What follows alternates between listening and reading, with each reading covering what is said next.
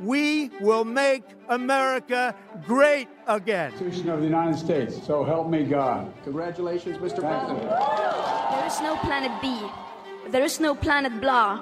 Blah, blah, blah. Blah, blah, Это совсем не blah. значит, что его травить нужно. Кому он нужен Понимаете?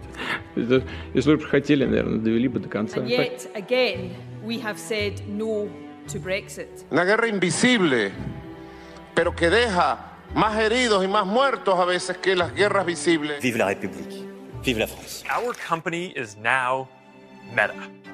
Diplomacias, con José Luis Orella y Juan Carlos Nieto. Como en todos los podcasts, buenos días, buenas tardes o buenas noches, porque en alguna parte del mundo es una de estas cosas.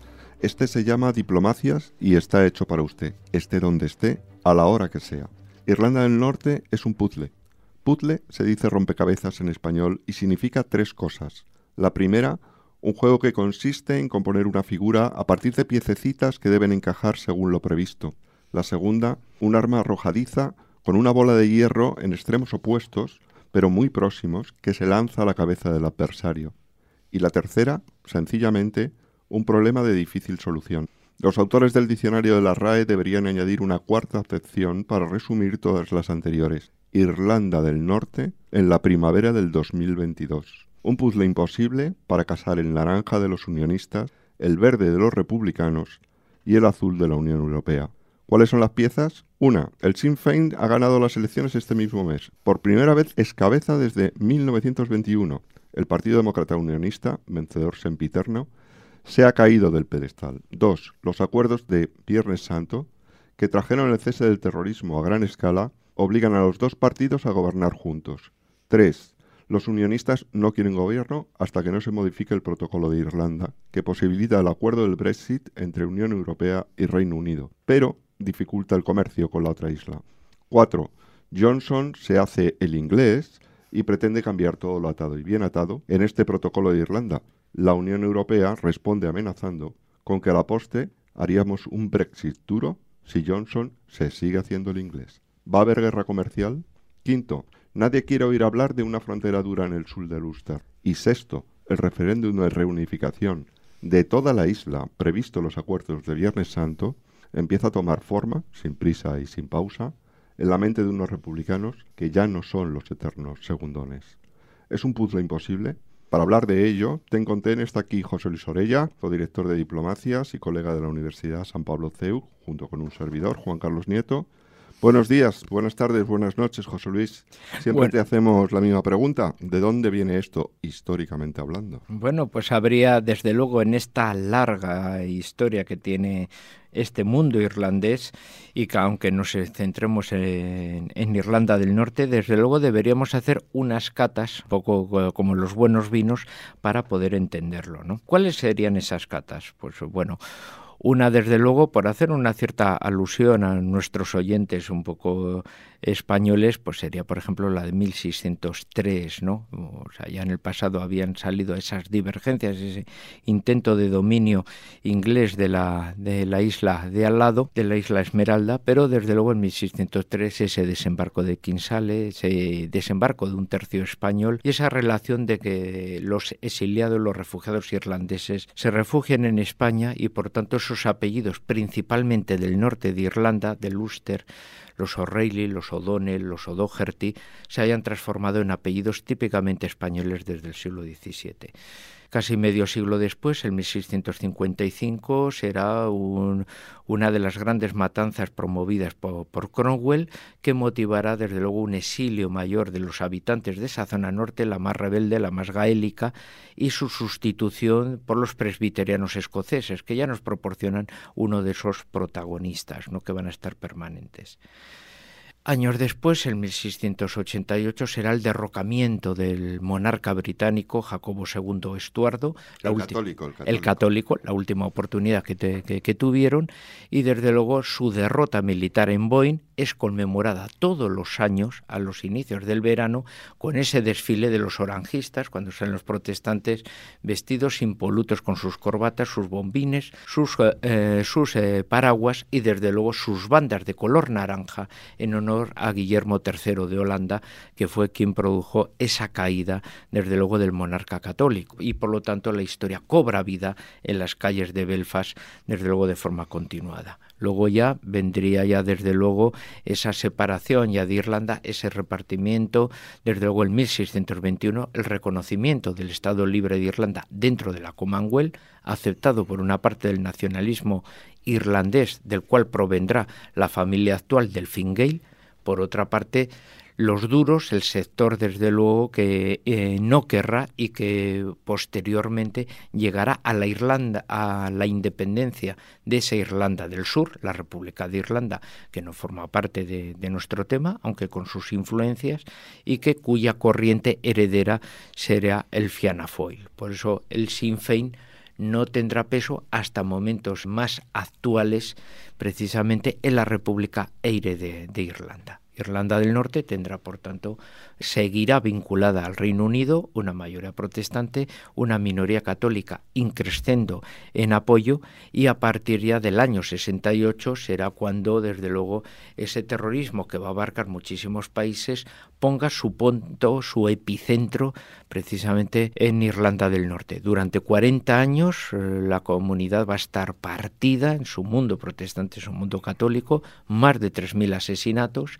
y desde luego, bueno, pues un, uno de los puntos más visibles de los acontecimientos, problemas existentes en Irlanda del Norte. Y esto es como antes de ayer. Bien, nos has puesto la mesa, la mesa con su cubertería, sus platos, su aperitivo, pero claro es que tenemos invitada, porque viene la mesa puesta.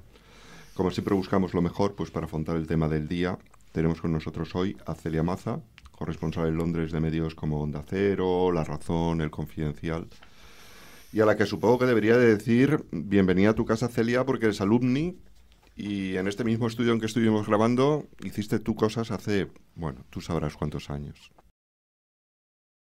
Buenos días, buenas tardes, buenas noches eh, y de verdad no os podéis imaginar la, la, ilusión que me hace compartir este, este ratito con, con, vosotros. Muy bien, pues con la mesa puesta y el puzzle por hacer, que os reto a que intentemos hacer el puzzle irlandés. Es, es una expresión que ha usado Celia habitualmente en sus columnas. Un puzzle prácticamente imposible y si, si no podemos hacerle, que yo creo que, que, no, que no podemos hacerle, por lo menos vamos a, analizar cada una de las piezas. Eh, la más reciente, por supuesto, las elecciones. El Sinn Féin ha ganado las elecciones hace apenas dos, tres semanas. Celia, cuéntanos cómo ha quedado y qué ha cambiado. Bueno, pues eh, estamos en un momento histórico en, Irlanda del Norte, la provincia británica, porque por primera vez desde la división de la isla, en 1921, los eh, nacionalistas católicos republicanos han eh, conseguido ser eh, la formación más votada en la Asamblea de Stormont. Esto tiene una relevancia muy importante porque se produce precisamente en un momento en el que por el Brexit Irlanda del Norte está más alineada a la normativa de Dublín que a la normativa de Londres.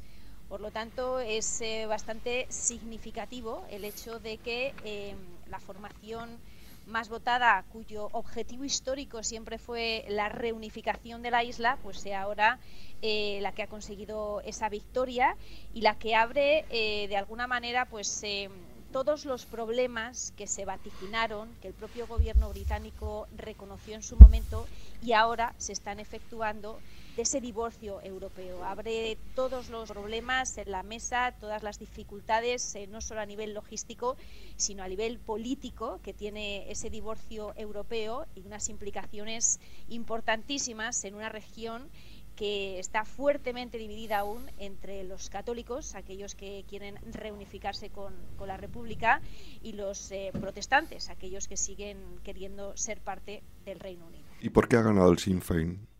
Toda la vida siendo segundo y ahora gana el Sinn Féin. ¿Qué ha cambiado la sociedad norirlandesa? Bueno, pues eh, no es la, la, parte fundamental, pero sí ha tenido mucho que ver el, el Brexit, como decimos. Eh, de alguna manera, eh, el divorcio europeo planteaba un auténtico reto, un rompecabezas eh, para esas negociaciones, porque la frontera entre la República de Irlanda, que es miembro de la Unión Europea, y eh, la provincia británica de Irlanda del Norte, era la única frontera terrestre, eh, además de la de Gibraltar, que quedaba entre el Reino Unido y la Unión Europea después de ese divorcio. Aparte de todas las eh, dificultades logísticas que eso presentaba, se sumaba además la parte histórica. Es una eh, región en la que hace nada los católicos y los protestantes se estaban matando en esos eh, conflictos eh, de, los Travels. Entonces, tenía ese añadido tan importante de preservar ante todo la paz entre católicos y protestantes. Esa paz se firma en 1998 con el Acuerdo de Viernes Santo y una de las claves de ese acuerdo es que no podía haber frontera física, frontera dura, entre la República de Irlanda e Irlanda del Norte.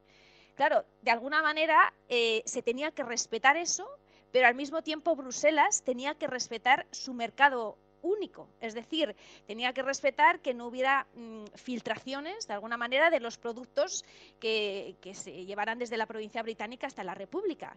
Por lo tanto, se crean, em, se, pone sobre la mesa em, distintas eh, posibilidades. En su día, Theresa May em, propone dejar a todo el Reino Unido dentro de la Unión Aduanera de la Unión Europea para evitar esos eh, controles, se habrían facilitado las cosas, pero esto genera un problema para los euroescépticos, para los brexitíes del Partido Conservador, y es que eso dificultaba que el Reino Unido pudiera cerrar acuerdos comerciales con países terceros, una de las claves del Brexit.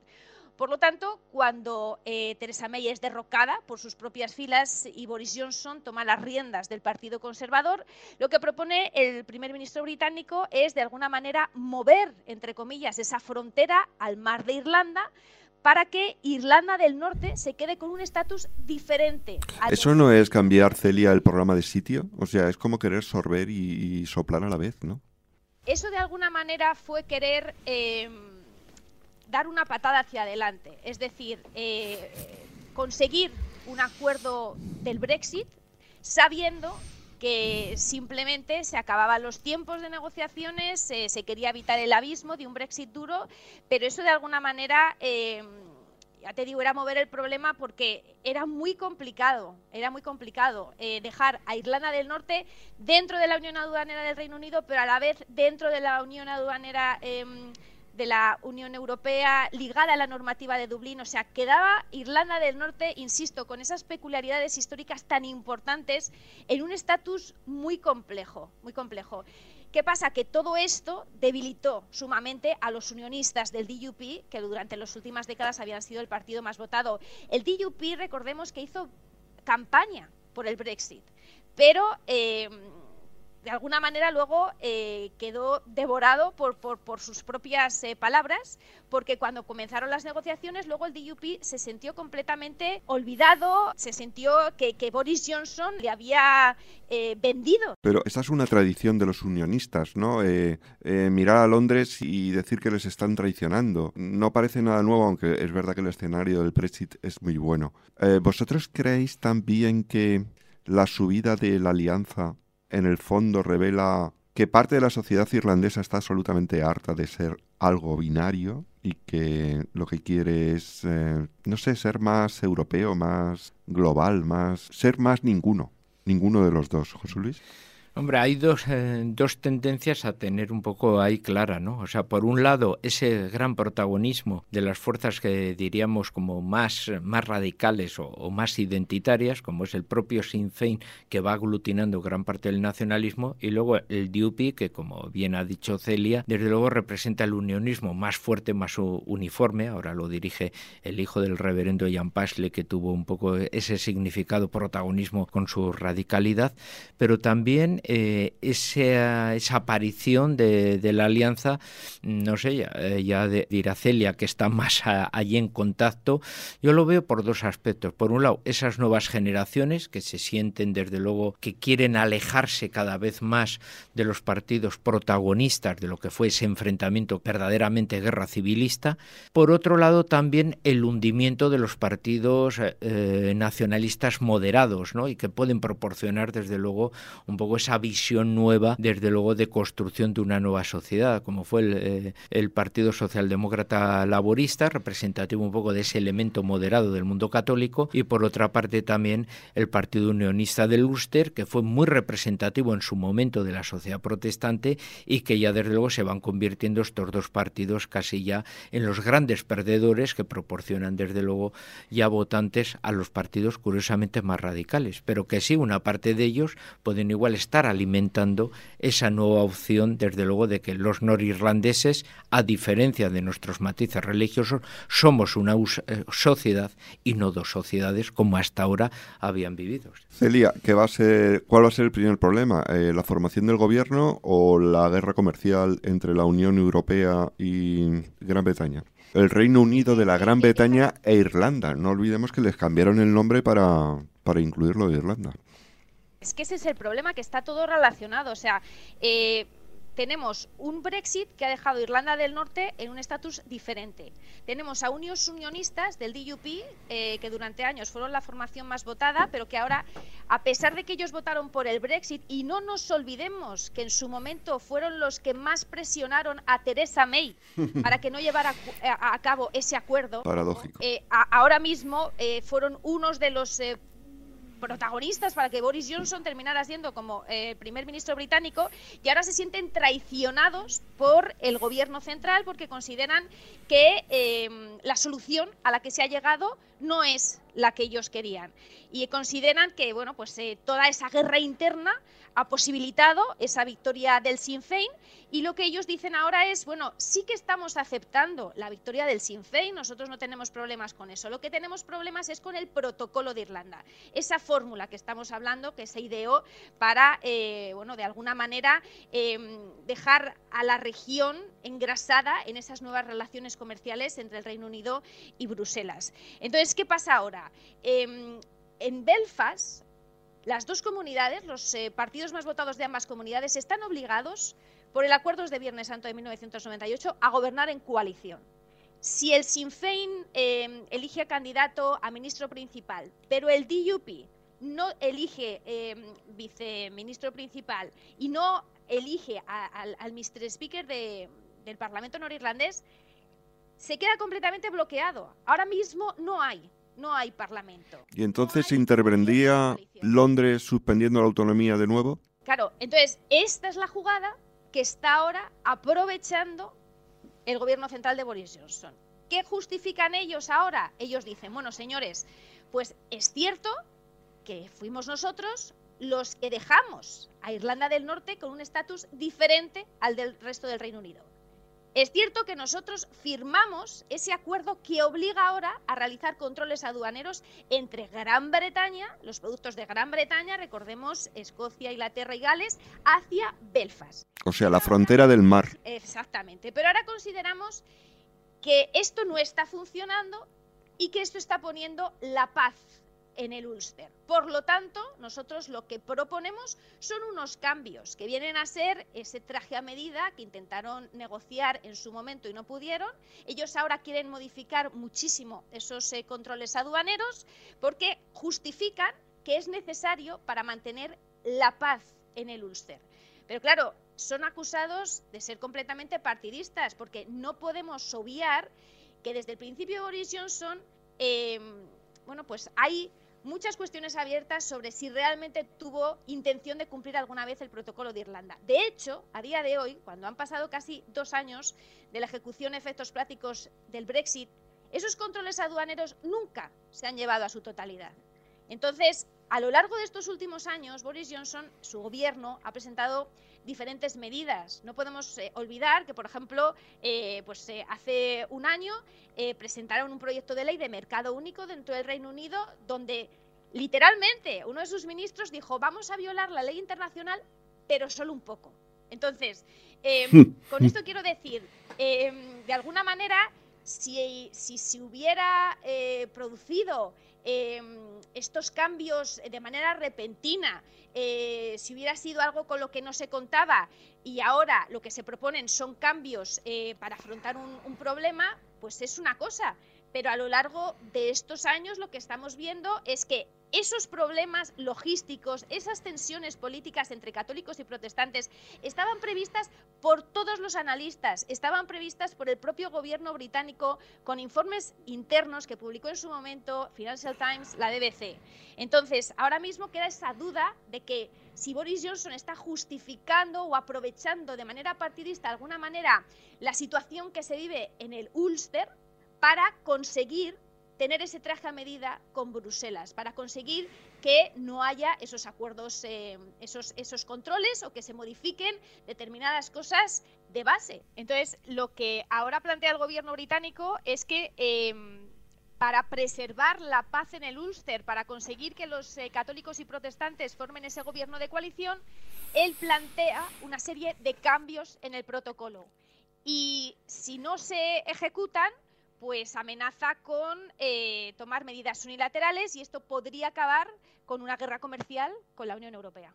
José Luis, el artículo 16 quiere preservar, o, así lo dice Johnson, ¿no? Johnson lo que dice es voy a invocar el artículo 16 del protocolo. El artículo 16 del protocolo es un artículo que dice que todo lo demás podrá ser cambiado, suspendido, etcétera, etcétera, si resulta que se crea al aplicarlo un problema muy gordo de tipo económico, de tipo social, dice el propio texto, aludiendo claramente a lo que podría ser una vuelta a los travels, como los llamaban, ¿no? a, los, a los grandes problemas que también tiene narices llamarle travels a un problema de 3.500 asesinatos, ¿no? como unos problemillas. ¿no?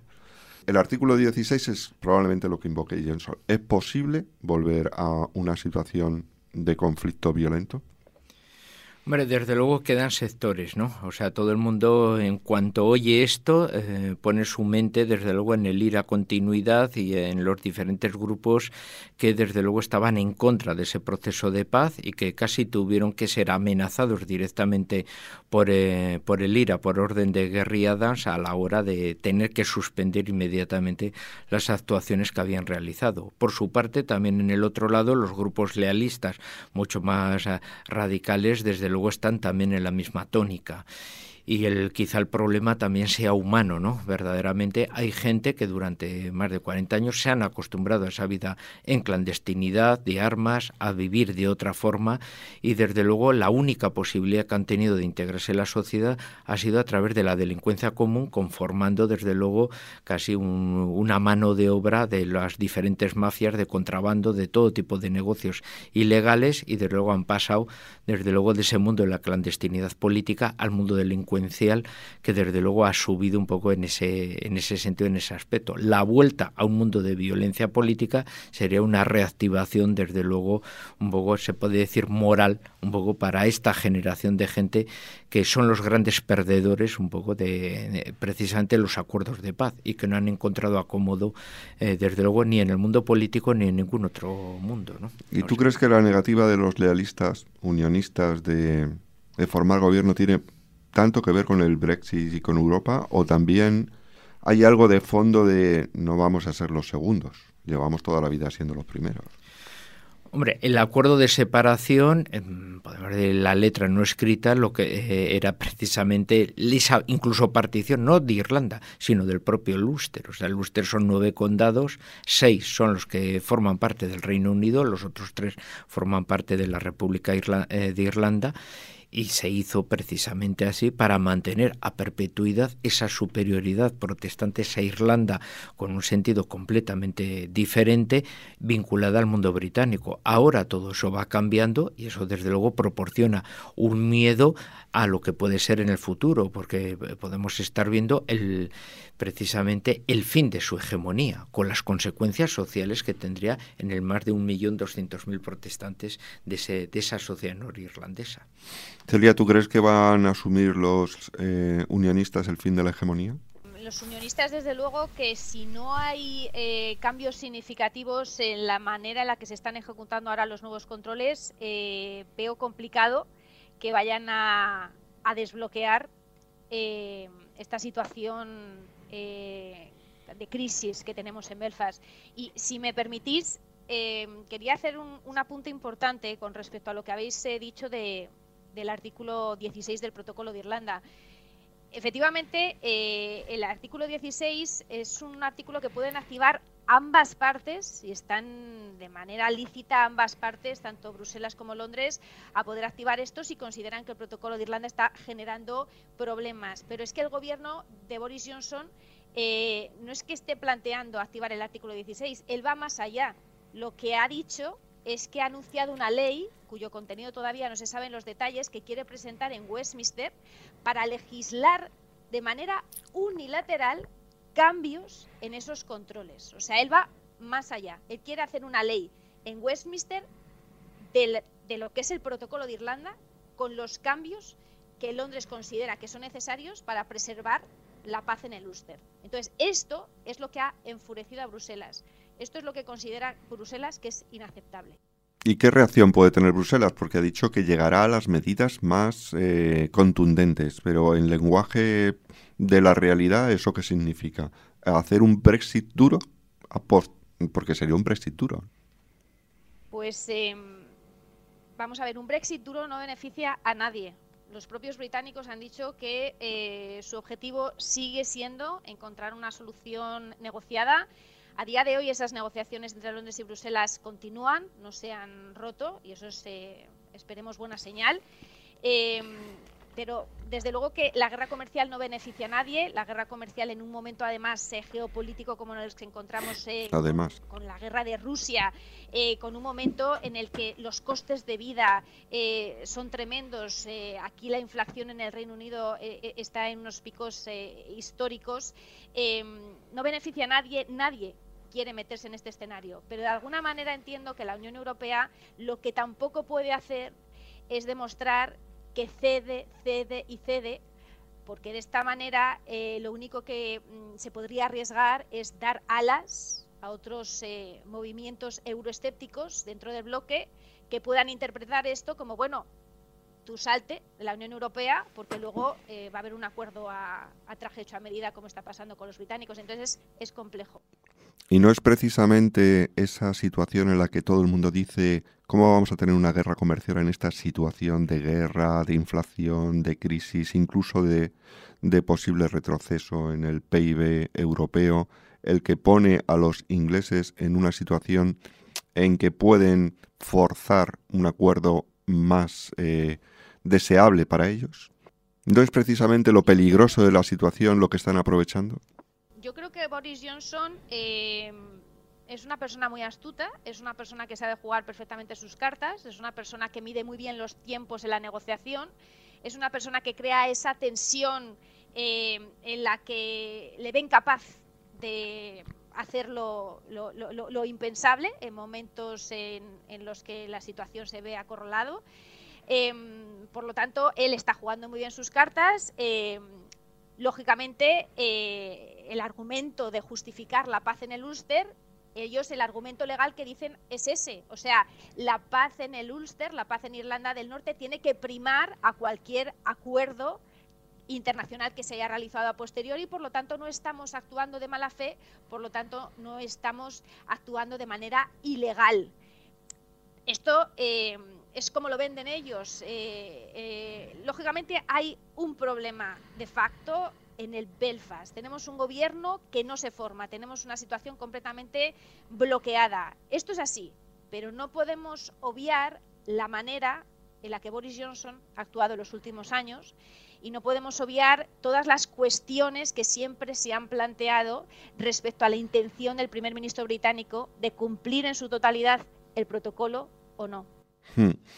Y José Luis, independientemente de las intenciones de Johnson y de la situación de incertidumbre en la que estamos en este momento, ¿qué futuro le espera no solamente a Irlanda del Norte, sino a toda la isla?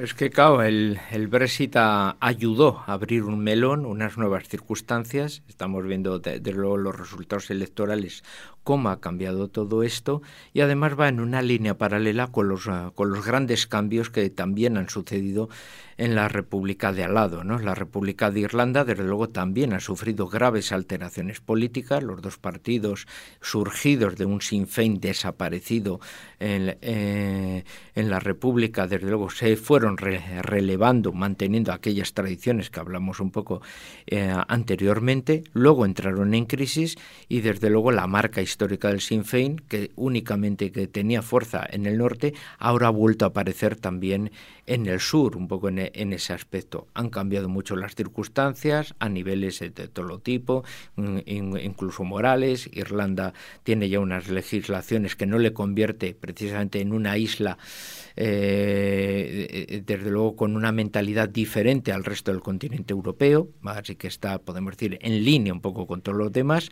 desde luego con una mayor pluralidad política y en el cual, pues en ese aspecto, pues desde luego incluso, pues bueno, pues el, el Sinn Féin tiene un gran protagonismo en ambas partes, desde luego de Irlanda y mientras que el resto de los partidos de la República de Irlanda no tienen desde luego esa resonancia en el nacionalismo de la Irlanda del Norte, ¿no? Así que por tanto han cambiado desde luego todo un poco todo ese juego de, de cartas de la baraja en ambas partes, ¿no? lo cual está favoreciendo una redimensión y una reinterpretación, desde luego, de los hechos en la actualidad.